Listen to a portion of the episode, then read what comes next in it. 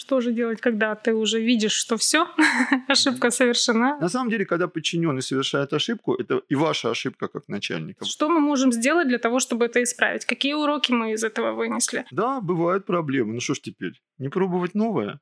Пробовать смелее. Всем привет! На связи не влом.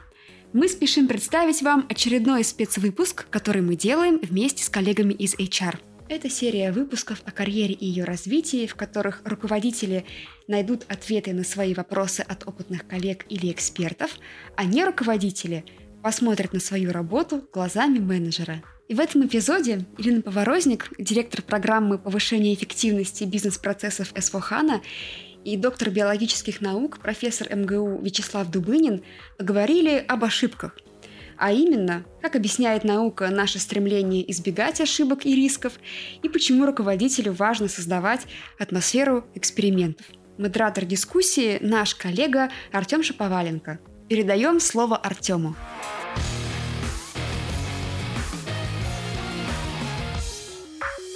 Сегодня у нас очень интересная тема.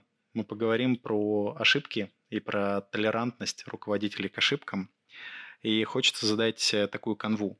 Э, сейчас компании активно инвестируют в развитие, в инновации. Это путь э, таких творчеств, экспериментов. И вот не очень понятно, как это увязывается с терпимостью к ошибкам, к восприятию ошибок. Я бы хотел для начала как-то все-таки определить, что такое ошибка. Вячеслав Альбертович.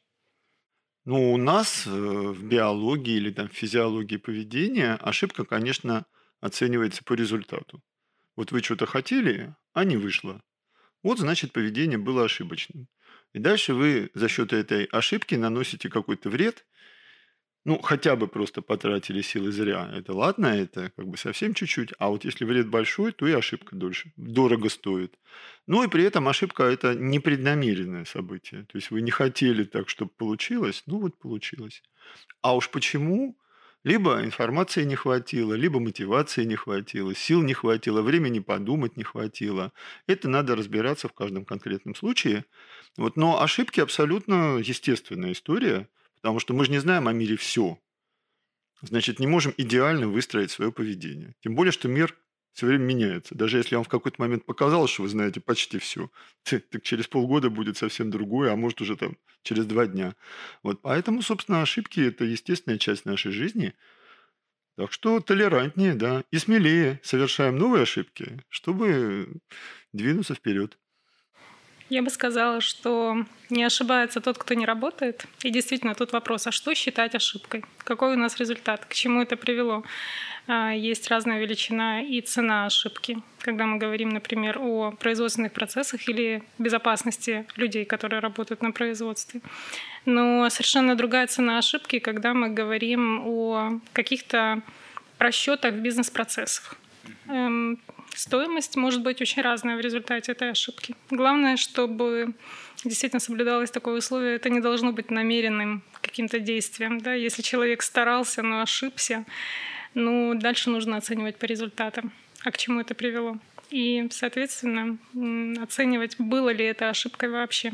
Есть же ошибки, которые, наоборот, приходят, э, при, приводят нас к лучшим результатом, чем мы ожидали. Ну, когда они открывают какие-то новые перспективы. Да, ввел, например, лабораторной крысе не то вещество, а она так раз и стала гением. И ух ты, да, вот, да, например. Ну или бывает в фармацевтике так, делают вещество от одного, а оказывается другое. Вот Виагру, например, так изобрели. Да, то есть как бы думали, что это будет работать по сосудам сердца, а оказалось по совершенно другим сосудам, но зато как. Вот. И это один из самых успешных коммерческих проектов фирмы Pfizer. Угу. А, э, если говорить про ваше собственное отношение к ошибкам, то оно какое? Я бы сказала, что я очень толерантный человек, э, если говорить об ошибках. Но, опять же, какая цена? Что получилось в итоге? И отношение к ошибкам будет очень разным э, в зависимости от контекста. Если человек допустил ошибку, но при этом пришел и сказал, я допустил ошибку, давай что-то с этим сделаем, это одна ситуация. Если же человек допустил ошибку и попытался ее скрыть, это совершенно другая ситуация и совершенно другой уровень толерантности. Ну да, но потом есть производственные процессы, есть личные отношения. Бывают ошибки в личных отношениях, которые всю жизнь не удается простить. Вроде понимаешь, что да, да, все уже было давно, а вот не получается. А когда речь идет о какой-то профессиональной деятельности, очень часто ошибки совершают наши ученики. А, а мы в них столько всего вложили, что как бы, ну ладно, ну что делать, как-то разберемся. То же самое с детьми.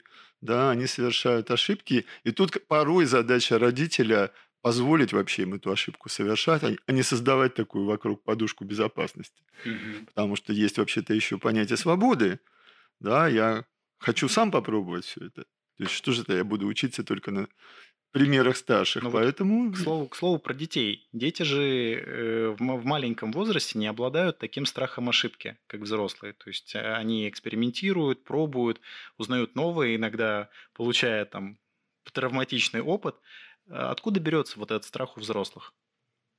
Ну, он, собственно, копится, как раз это и есть опыт. Да? То есть вообще что-то наш мозг про страх знает врожденно. Самый очевидный сигнал о том, что делаешь что-то не то, это боль. Да, то есть вот откуда берется боль?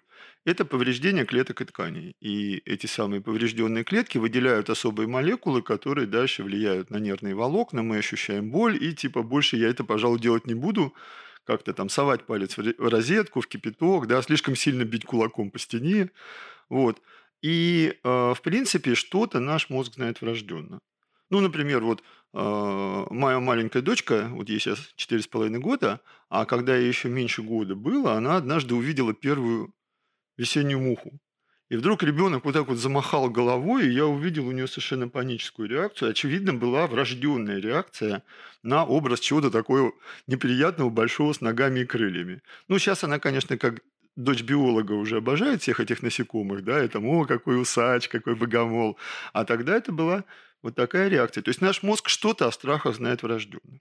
Он не любит сверхсильные стимулы, он не любит неопределенность, когда слишком много всего неизвестного. Вот. Ну и дальше, совершая то или иное поведение, мы начинаем копить опыт обхода всяких препятствий. И, к сожалению, наш мозг устроен так, что мы всякие истории с избеганием и неприятностями помним лучше, чем истории с достижениями и приятностями. Поэтому есть такая отдельная э, проблема с возрастом, ну, правда, у детей это не очень, а вот уже когда вам 40 лет, 50, 60, с возрастом нервную систему перекашивает в сторону осторожности, тревожности, как бы что ни вышло, я уже столько всего видел, да, вот тут бывают проблемы, тут. Это такая отдельная, ну, что называется, ловушка мозга.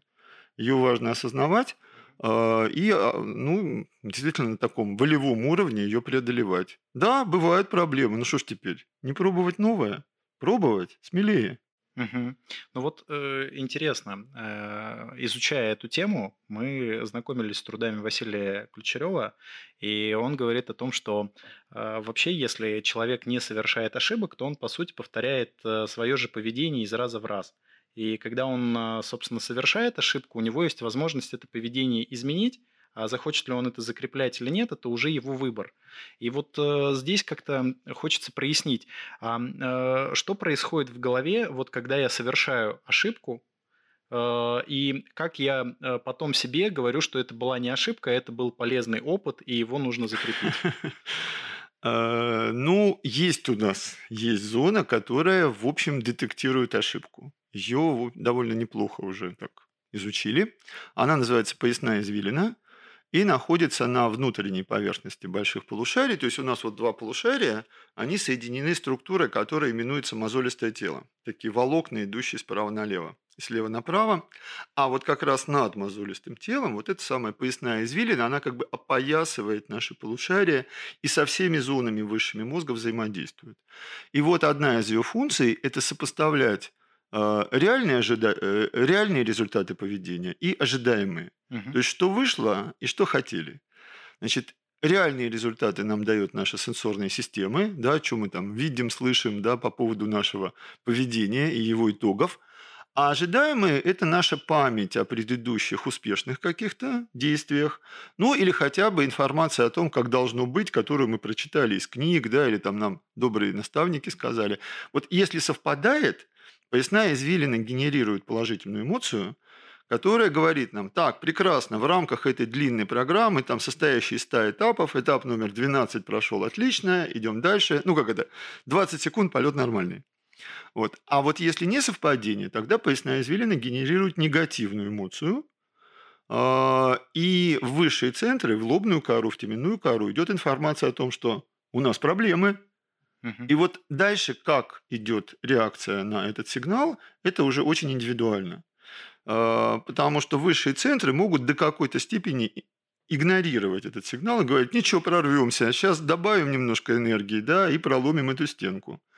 Но в какой-то момент вот это рассогласование, оно становится таким большим, что уже приходится либо корректировать программу, либо вообще ее убирать, отменять, ну и все это как бы так раскладывается в зависимости от степени вот несовпадения наших ожиданий с тем, что получилось. В этот момент возникает вот эта негативная эмоция, мы ощущаем, что мы ошиблись, ну и, собственно, вот, и в итоге поведение наше меняется и становится более адаптивным. То есть действительно ошибка указывает на то, что мы куда-то там не попали. Если нет вот этой эмоции негативной, значит мы попали, значит наше поведение индивидуально, ничего менять не нужно мы и так очень хороши. Прям супер-супер. Вот. А вот если не попали, вот такой вот детектор. Значит, зачем эта поясная извилина возникла в ходе эволюции? Судя по тому, судя по всему, для того, чтобы во время длинных программ вовремя наше поведение править. Это очень человеческая способность реализовать длинные программы. Потому что у животных все-таки программы поведения, они довольно короткие. А мы можем составить план там, на много недель, месяцев, даже лет и потом шаг за шагом двигаться, двигаться к цели. И вот удержаться в рамках такой длинной программы и не потерять цель, это очень важно. И очень важно на каждом этапе получать положительную эмоцию, вот, или вот этот сигнал о том, что надо бы что-то подкорректировать. И вот эта поясная извилина, она очень человеческая зона, одна из высших зон. Наряду с центрами воли, с центрами мышления, она очень отдельно изучается. Ирина, к тебе вопрос. А, в бизнесе, в системах часто сталкиваются с такими ситуациями, что сотрудник уже вложил свою энергию, свое время, принес руководителю результат.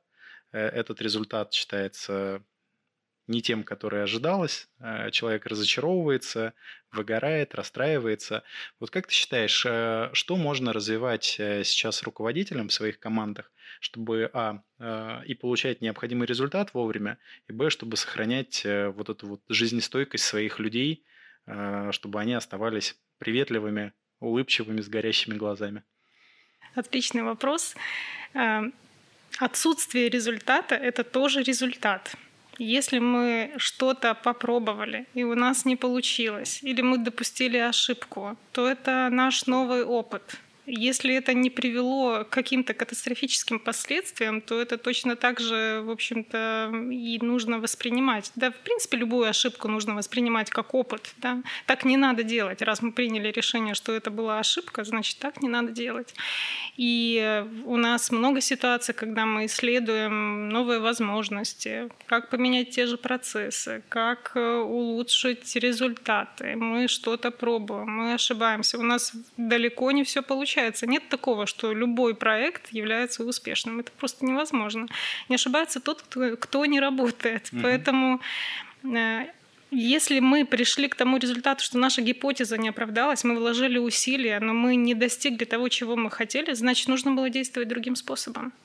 Значит, мы, по крайней мере, убедились, что тот способ, который мы выбрали, был ну, неподходящим. Даже, кстати, не факт, что неверным. Он, скорее всего, был неподходящим в конкретное время, в да, конкретной ситуации, для конкретной задачи. Получается, что вот здесь вы попробовали, набрали опыт, здесь не вышло, а через в другом там, месте месяц это может это быть сработает. очень полезно. А мы уже это да. делали и знаем. Да. У нас в науке это сплошь и рядом, когда да. какой-то метод не подошел здесь а потом он сработает. Да. Как бы... Мне очень нравится в этом э, смысле э, такой опыт, который и у нас тоже есть в нашей команде проекта. Это метапы, где мы обмениваемся как раз опытом не только о том, какие мы успешные, что у нас получилось, вот там классное что-то мы реализовали, но о том, как не надо делать. Угу.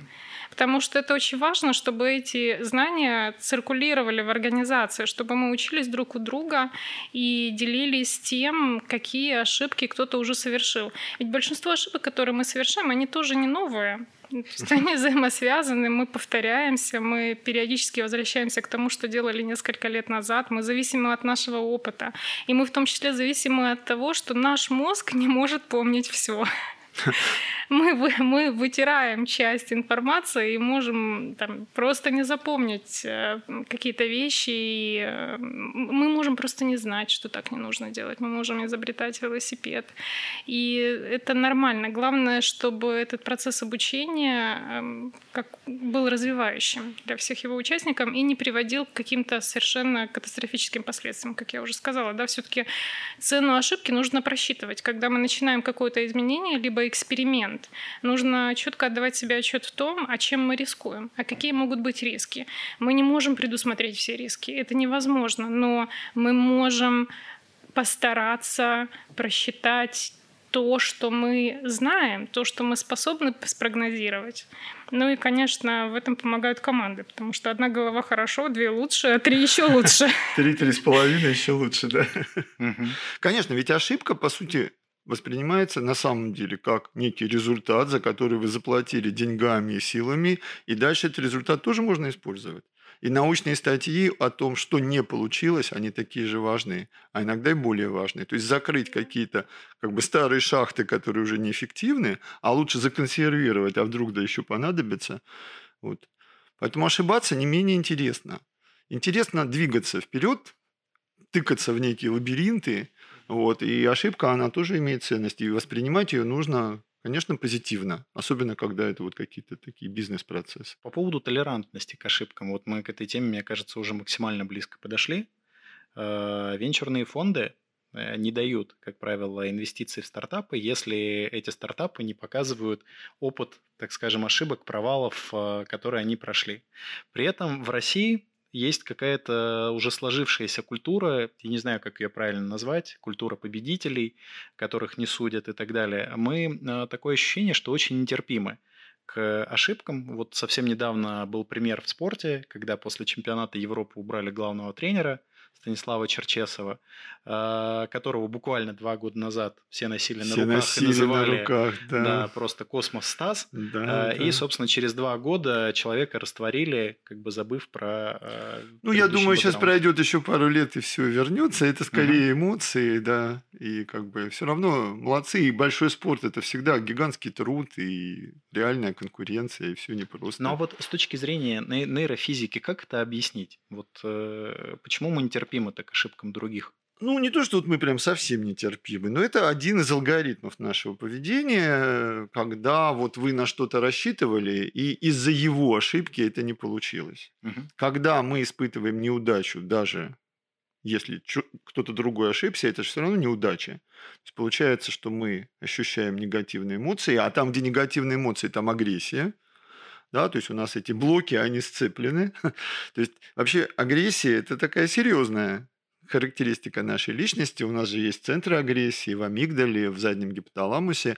И агрессия, она появляется в эволюции для того, чтобы преодолевать прежде всего опасность, а потом она присоединяется вообще к любой негативной эмоции. Там кто-то потащил кусок вашей еды, агрессия, да, кто-то залез на вашу территорию, агрессия, кто-то на вашего партнера посмотрел слишком пристально, агрессия, ревность называется. Вот. И, соответственно, в ситуации, когда вас кто-то подвел, эта агрессия, она возникает, это просто алгоритм, древний алгоритм работы нашего мозга, ну, надо себя контролировать, тем более, если вы руководитель высокого уровня, угу. и переключать, да, свои ментальные процессы на то, что ошибка – это обучение, ошибка – это набор опыта, ну, у нас, опять же, когда мы... вот к нам в МГУ приходят студенты, да, после школы, и дальше вы его сначала 5-6 лет воспитываете, пока он сделает все дипломные работы, потом еще 3-4 года, пока он, значит, кандидат наук, он растет на ваших глазах, естественно, совершает кучу ошибок, начиная от того, что перепутал препараты и ввел что-то не то, и кончая там какими-нибудь сложными вещами, типа, ой, да, я что-то вот не обратил внимания на вот этот эффект. Учим, потому что мы хотим получить в итоге партнера, соратника, да, человека, который, скажем, как руководитель, может быть, придет нам на смену, потому что э, лю- любой даже самый высокий пост, он же не вечен, да, у нас же жизнь состоит из этапов, и в конце концов, да, один этап сменяет другой, кто-то должен прийти на наше место. Так а где мы возьмем вот этого следующего, если мы его сами не вырастим? Поэтому к ошибкам, да. Но при этом агрессия, она все равно остается. И вот я испытываю самораздражение. Ну, дальше чего? Садишься, если не в позу лотоса, то, по крайней мере, в удобную позу и дышишь. Потому что дыхание – это способ контролировать, в том числе, агрессию. Угу. Я на лекциях рассказываю, что витальный центр, дыхательный, самый главный. Самый, да, без кислорода вообще никак. Поэтому задержи дыхание там на 30 секунд, и все, уже отрицательные эмоции отступят. А если там на минуту задержишься, так когда начнешь дышать, все отделы мозга скажут, вот, вот это важно, а не то, о чем ты только что думал. Поэтому надо контролировать свой собственный стресс, агрессию. Ну а как, как же без этого?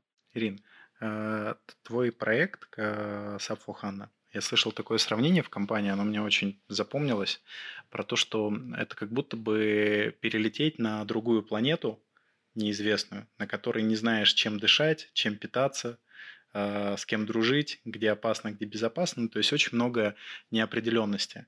И вот это такой путь э, ошибок. Мне интересно, а, как ты вот эволюционировал с точки зрения вот этого опыта принятия этих ошибок там в начале, в середине, вот э, что-то менялось?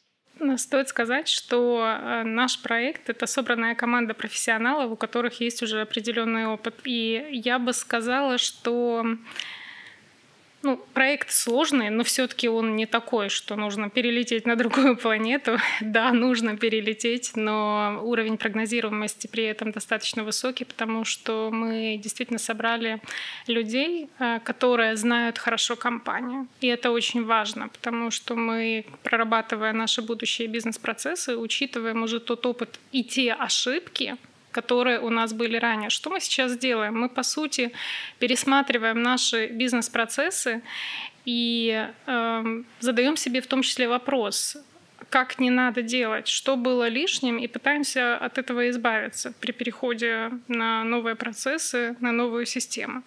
И тут я бы выделила несколько другие вещи, как самые сложные. Это как раз способность отказаться от вот этого старого опыта. Мы привыкли, что мы делаем вещи определенным способом. И эти изменения, вот мы в какой-то момент э, понимаем, что нам нужно отказаться от каких-то операций, от процессов, поменять взаимодействие, поменять уровни принятия решений в процессе, возможно. Это, конечно же, вызывает дискомфорт. И помимо того, что проект очень сложен технологически, у нас очень сложные бизнес-процессы, их несколько тысяч, они очень громоздкие и так далее. Это все эм, более-менее понятно, потому что ты можешь нарисовать картинку будущего процесса. Гораздо сложнее сделать так, чтобы люди его приняли, приняли эти изменения и начали по ним работать. Вот это самое сложное. Как донести эту информацию? Как сделать так, чтобы люди не опасались изменений, но при этом пробовали? Вот мы предлагаем какие-то изменения в процессе. Мы предлагаем переставить шаги местами. Мы предлагаем поменять эм, э, способ работы с документами. Вот ты пришел на работу, сегодня ты работаешь одним способом. Завтра у тебя эти документы, ну, совсем сейчас упрощу пример, там лежат не так на столе. Да? Mm-hmm. У тебя возникает дискомфорт, ты должен к этому привыкнуть, приспособиться. И, наверное, в таких э, масштабных изменениях это самое сложное. Как сделать так, чтобы мы были открыты этим изменениям, чтобы мы не завязывались на наш собственный опыт, чтобы мы меньше говорили, вот, да я знаю, это не будет работать, даже не попробовав. Угу. Вот это самое сложное. Да, это одна из ловушек нашего. Вот так же, как возрастное накопление тревожности да, происходит, э, стереотипизация. То есть наш мозг усваивает привычные пути, и дальше, а зачем я пойду какой-то новой дорогой, если и так все нормально? Да, вот эти поговорки вроде там от добра добра не ищут, они же про это. И получается, что вроде и не совершаешь ошибку, но работаешь менее эффективно, чем возможно.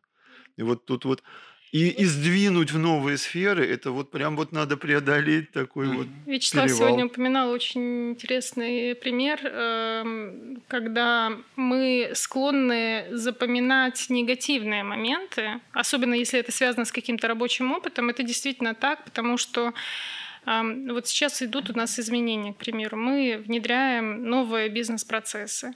И есть очень много улучшений. Но даже если улучшений будут сотни, но при этом будет э, там одно-два ухудшения, скорее всего, все будут сосредоточены именно на них скорее всего, и будут помнить вот эту негативную эмоцию, которая вызывает вот это негативное изменение, какое-то усложнение бизнес-процесса. Ну, Потому надо... что оно, конечно же, будет. Тут конечно надо бить же. объективными цифрами. Вот смотрите, да, 100 да. улучшений дают такой плюс, вот эти два провала, такой минус. В целом-то вон как мы в плюсе. Вот, вот здесь как бы ну, нужна... Мне кажется, по такому же принципу работают оценки клиентов, например, да.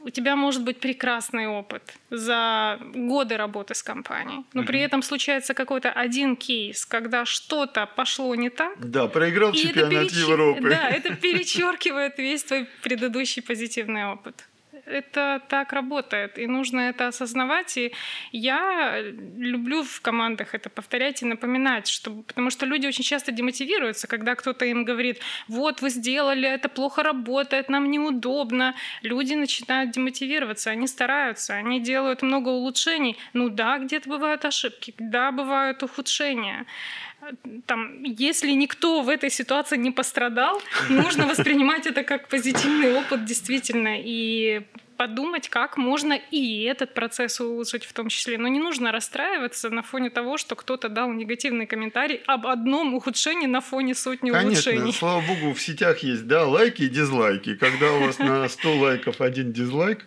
но, кстати, дизлайки расстраивают все равно все равно ну, это отдельный они, тренинг, да, отдельный. Вот у меня лекция, когда выкладывается, там, не знаю, 20 тысяч лайков и там 200 дизлайков. Что? Что не понравилось этим людям? Конечно, для меня это значимо. Оказывается, там, типа, М, что это у вас такая красненькая, не знаю, там, вазочка стоит в углу экрана? Дизлайк.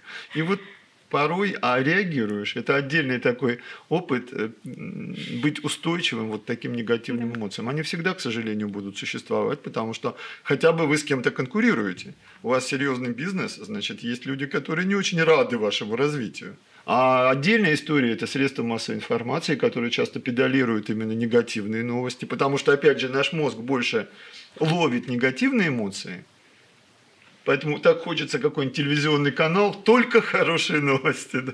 Ну вот, кстати говоря, а, профессор психфака Стэнфордского университета Дэрил Двек а, выделяет два типа мышления. Фикс да, и да. grow mindset. И люди, которые, соответственно, у, у которых такое зафиксированное мышление, они относятся к ошибкам так достаточно критично, как к своей неспособности, которая очень сильно бьет по самооценке. А люди, которые с подвижным мышлением, они э, относятся к этому как к возможности стать лучше, да, э, усилиться.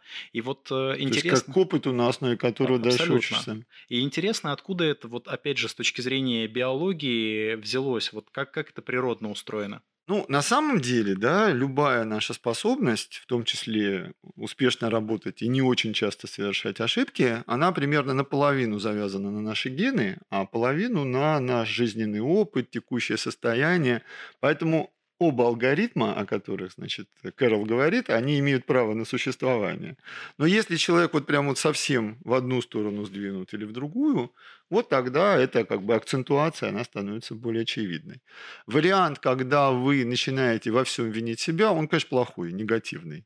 И здесь, собственно, человека надо вытаскивать и говорить, да ладно, в конце концов, да, все, что как там нас не убивает, все идет нам на пользу. Проводить вот такую вот психотерапию или хотя бы такой разговор нормальный.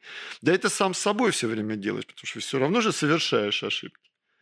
И как бы сначала это негативная эмоция, а потом так вдохнешь и там скажешь, ну, чему мы можем научиться на примере этой ситуации? Ну, например, хотя бы не вести себя так по-дурацки, как ты вел себя 15 минут назад.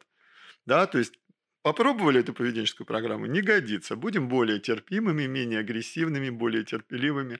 И вот это, это, это правильный подход, конструктивный подход, но все равно где-то там кто-то внутри нас сидит, да, который намекает, что, ну, все-таки твои успехи связаны с тем, что вот у тебя врожденные еще такие потребности. И вот если ты тут не справился, то, может, у тебя нет этих на самом деле каких-то вот врожденных программ, врожденных способностей. Вот, э, вот этот червячок, он присутствует, но с ним надо так уметь договариваться. Тут понимаете, ведь еще в чем фокус? Э, есть наш некий врожденный темперамент и врожденная предрасположенность к выполнению разных видов деятельности. И если вы не совсем за свое дело хватаетесь, то вы чаще совершаете ошибки, больше негативных эмоций. Поэтому мы всю жизнь занимаемся тем, что ищем, а что нам нравится делать да, и как бы заниматься тем делом, которое бы больше нам успехов приносило. А когда вы начальник, и у вас какое-то количество подчиненных, вы на них должны смотреть и вот этот человек, у него вот это лучше получается, у этого лучше это, у этого... Так давайте им такие дела, которые принесут больше успеха, меньше ошибок. То есть, на самом деле, когда подчиненный совершает ошибку, это и ваша ошибка как начальника. Вы дали ему не то дело, слишком сложное дело и так далее, и так далее. Есть же замечательный философ Михай Чиксент-Михай, да, который говорит, что правильное воспитание – это воспитание выращивания, например, да, успешного, например, там, скажем, бизнесмена, да, а, предпринимателя. Это ситуация, когда вы находитесь, что называется, в состоянии потока. Это когда вам жизнь все время подсовывает задания сложные, прям вот на пределе ваших возможностей, но такие, какие вы можете решить. Вот решаешь, двигаешься дальше, накапливаешь опыт. Если будет задача проще, это скучно. Если задача сложнее, то вы ее не решите, будет негатив. Вот надо все время вот на этом тонком лезвии двигаться. И когда вы, не знаю, там свободный художник, вы сами, наверное, эти задачи ставите. А когда вы работаете в коллективе, во многом ваш начальник и руководитель ставит, и ваш учитель, и наставник. И вот тут-то значимость наставника, она огромная. То есть мы должны смотреть вот я на своего аспиранта смотрю и говорю, понимаю, вот это он уже может сделать сам, ему это будет тяжело, но он сможет и прорвется. Я ему где-то так незаметно подскажу, помогу, потом он это сделает, я его буду хвалить, хвалить, хвалить, публично хвалить, а потом дам задачу еще сложнее. Вот. То есть тут вот такой вот, вот процесс, и, конечно, нужно переходить на тот алгоритм, о котором э, Кэрол пишет, как о алгоритме вот этого обучения, изменения – Угу. Вот, потому что действительно, а откуда мы возьмем индивидуальный личный опыт, жизненный опыт, э, кроме как не совершая ошибки? Но Кэрол же пишет и о том, что очень сильно зависит от той среды, которая окружает твоя готовность э, как бы эти ошибки совершать. В принципе, и вот мне интересно, Ирин, а, ты в своей команде, как э, формируешь вот эту атмосферу, как реагируешь на ошибки людей, как их поддерживаешь, вот э, за счет чего, э, я не знаю, у людей э, ну, там, распускаются крылья, и они понимают, что босс в данный момент, ну, как бы, там, может сердиться, может там не поддерживать, но точно ничего критичного не произойдет, и вот эта энергия там двигаться дальше, она появляется. Во-первых, мне кажется важным договариваться а, о том, какой в конце ожидается результат, и что наши пробы будут означать. Мы можем попробовать различные сценарии. Эм, мы в данном случае, например, давайте поговорим про какой-то бизнес-процесс. Да? Угу. Вот у нас есть э, один путь построить этот э, бизнес-процесс и другой путь построить этот бизнес-процесс. В результате мы придем, к, возможно, к одинаковому результату, но при этом этот путь будет отличаться по количеству шагов, по количеству усилий и, возможно, по количеству ошибок, которые он будет провоцировать. И Тут важно договариваться в команде, а как мы будем это делать. Когда ошибка уже произошла, ну, то есть, когда мы договорились на первом этапе, как мы это будем делать, то у тебя уже появляется такая уверенность, что ты не в одиночестве, и, в общем-то, твои коллеги знают, что ошибка возможна. Ты об этом предупредил. То, что мы могли предусмотреть, мы предусмотрели. Это очень важно, потому что бросаться в изменения и при этом вообще не подумать о том, что мы, возможно, что-то не просчитали, но это не, неправильно, потому что, как мы уже сегодня упоминали, у разных ошибок есть разная цена, и некоторые ошибки действительно недопустимы совершенно. Поэтому мы должны максимум усилий приложить к тому, чтобы их не допустить. Э, далее, когда случилась ситуация, что все-таки мы что-то не просчитали, и ошибка произошла. Очень важно создать атмосферу, когда человек может прийти и об этом просто сказать. Гораздо хуже, когда ошибки начинают скрывать. Но что это влечет за собой другие ошибки, а, другие замалчивания, и это совершенно вот путь в никуда. Для любой команды а, самое важное быть открытым и постараться понять, а, если это ошибка, а не злое намерение, то любую, почти любую ошибку, если это только, наверное, не касается жизни человека, можно исправить. А, даже потери, которые мы можем понести финансово как компания в результате какой-то ошибки, можно исправить. Это может быть сложно, долго, это, мы можем не компенсировать все, но в целом э, важно начать как можно скорее действовать. Что мы можем сделать для того, чтобы это исправить? Какие уроки мы из этого вынесли? Что мы сделаем, чтобы эта ошибка больше не повторилась?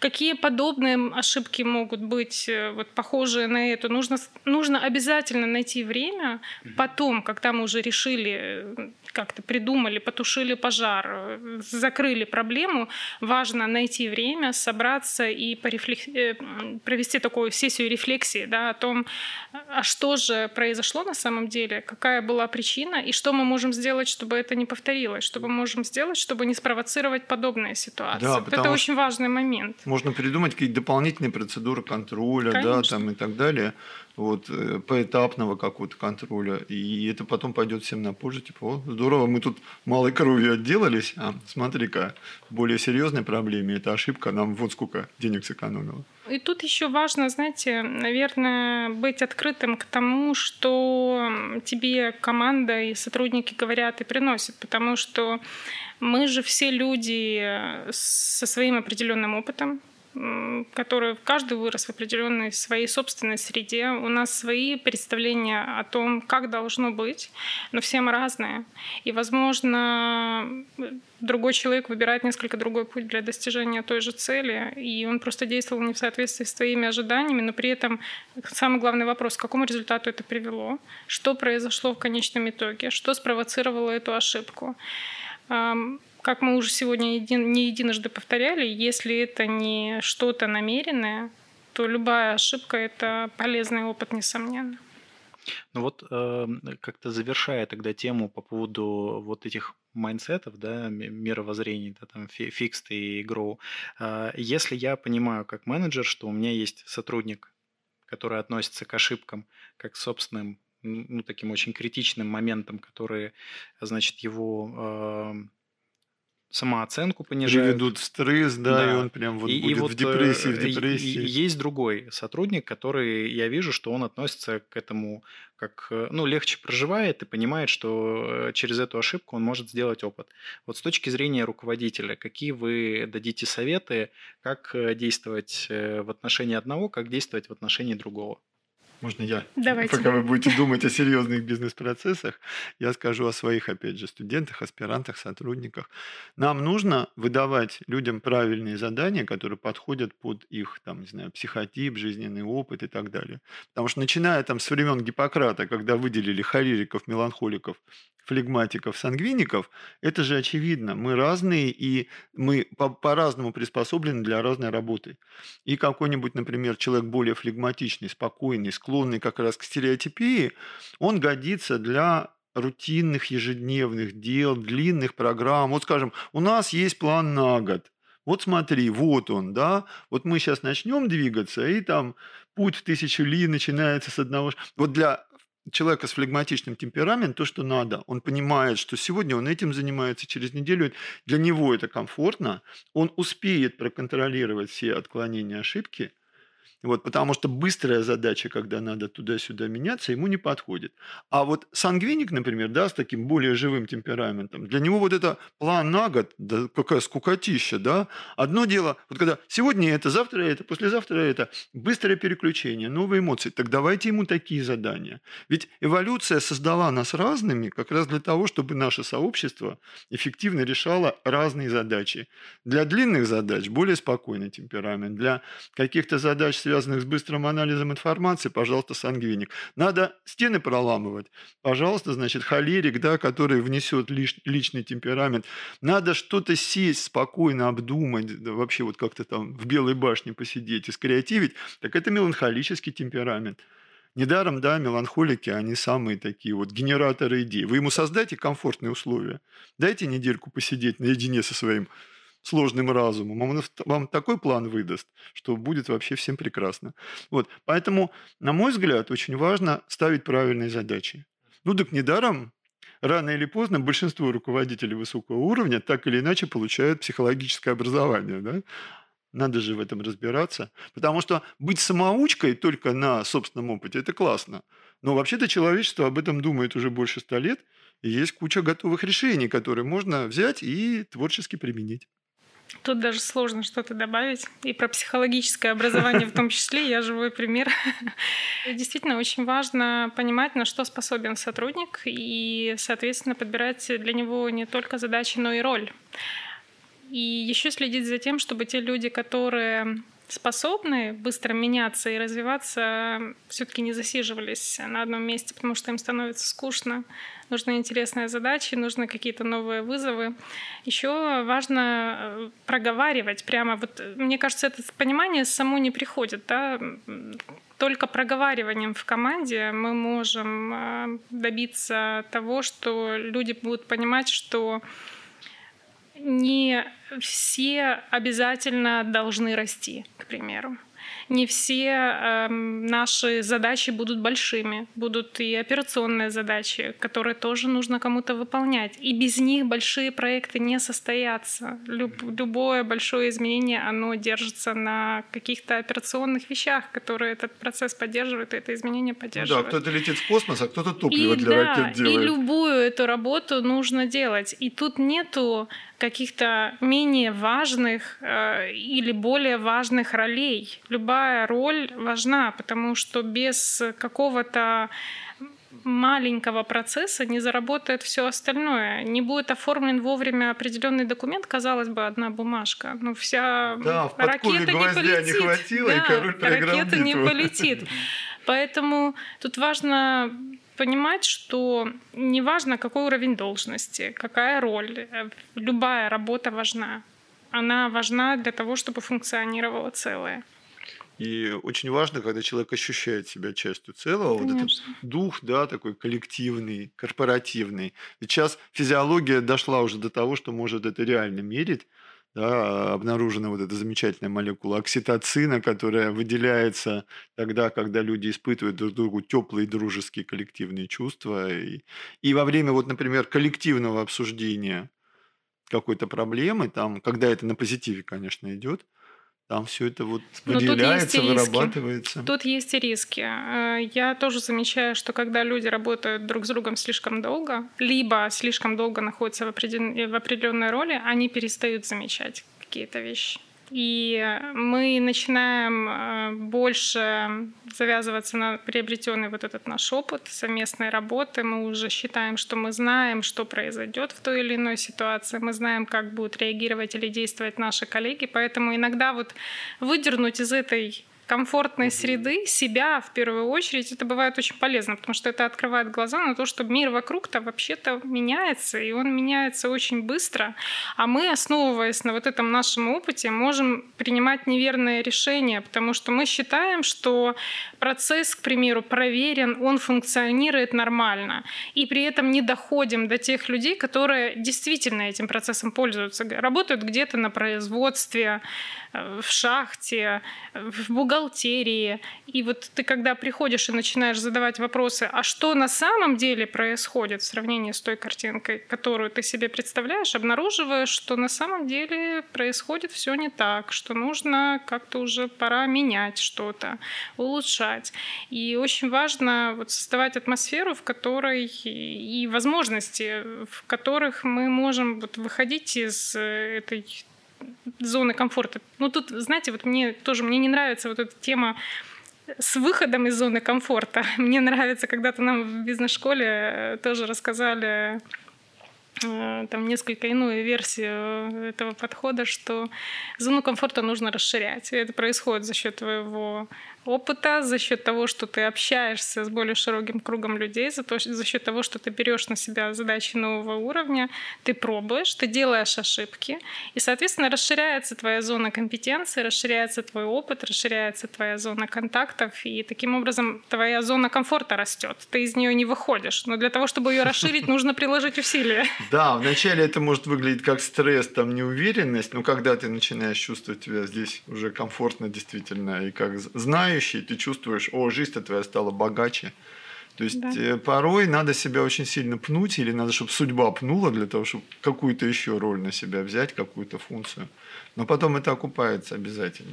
Можно пробовать. Э, есть сотрудники, которые хорошо чувствуют себя в рутинных операциях, но они могут не подозревать, что им интересно может быть что-то другое. Важно давать возможности. Попробовать можно.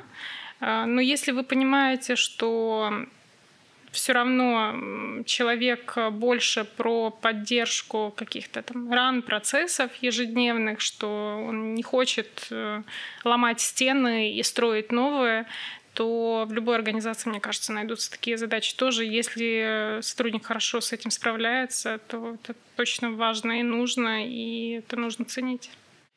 В заключении, наверное, сегодняшнего разговора э, хочется спросить э, по поводу ситуации, когда ты понял, что уже совершил ошибку, ты осознаешь последствия, возможно, видишь перед собой расстроенного не менее, а то и более тебя руководителя или сотрудника. И вот что может помочь, как сейчас модно говорить, какие лайфхаки, э, выдернуть себя из вот этого состояния ошибки и перенаправить энергию в другое русло? Можно на уровне ментального контроля, да, как бы не позволять себе думать о всяких неприятностях. Это важный навык, он помогает нам не накопить психотравмы и все такое прочее. А, а можно, например, как-то это ритуализировать, да, вот такая сцена ритуального примирения. Ну что там, все, обнялись, забыли, вот это, все, забыли, обнялись. Вот, вот это очень на самом деле работает. Вообще надо сказать, что э, наше поведение, в нем компонент ритуализации всегда присутствует. То есть, э, да не то, что в нашем поведении, там, скажем, высшие животные, человекообразные обезьяны, да, то есть не обязательно доводить до реальной агрессии, можно просто показать, что ты недоволен. И точно так же э, очень важно, да, показать, что между нами все хорошо, что мы там одна команда. Вот это ритуальное примирение – оно очень важно. Что же делать, когда ты уже видишь, что все, ошибка совершена, руководитель не очень рад? А, во-первых, помнить, что все мы живые люди, руководители тоже живые люди, они тоже имеют право на эмоции а, руководитель должен помнить, что он руководитель, и он все-таки не на все эмоции имеет право. Потому что он еще и пример, да? Потому что, ну как же, с тебя же берут э, Тут, опять же, я, наверное, повторюсь, но очень важен э, момент э, признания. Вот признает ли человек, что он совершил ошибку, что он допустил ошибку, и как он сам к ней относится, что он выучил, исходя из этого, и что будет сделано дальше. И Главное в этот момент не начать самому себя оправдывать. Вот что я сделал ошибку, потому что там кто-то этому поспособствовал. Да, валить на другого, да. да вот это это вот деструктивный очень путь, и он точно не приведет э, к какому-то конструктивному диалогу и с руководителем в том числе. Потому что самый важный момент — это признать, взять этот опыт, понять, что ты дальше с ним делаешь. Очень интересный момент с ритуалами наказания. У нас, конечно, в жизни, в бизнесе бывает и по-разному. И примирение. Да, бывает ну, по-разному. Конечно, мы разбираем ситуацию, конечно, есть какое-то обсуждение. Иногда бывают даже и выговоры с сотрудником, если ошибка очень серьезная, и ты понимаешь, что это действительно нужно делать, иначе это может повторяться, потому что причины могут быть очень разные. Это бывает, конечно, редко, но тем не менее это бывает. И, как мы уже сегодня говорили, ошибка на производстве, где от этого зависит э, жизнь и здоровье людей, это не то же самое, что ошибка в Excel, в калькуляторе, хотя она может иметь очень значительные последствия финансовые. Эм, и вот важно подбирать модель поведения сообразно ситуации вот, что требует ситуация в данном случае, какие действия, но при этом оставаться людьми, потому что все мы можем делать ошибки. Руководители тоже могут допускать ошибки. По традиции в конце мы проводим конкурс для наших подписчиков, для наших слушателей, зрителей. А, сегодня не будет исключения, и мы предлагаем следующую активность. В комментарии а, написать о своей ошибке и о том, чему благодаря этой ошибке человек научился. Соответственно, у вас будет возможность выбрать понравившийся вариант, который вам покажется наиболее интересным.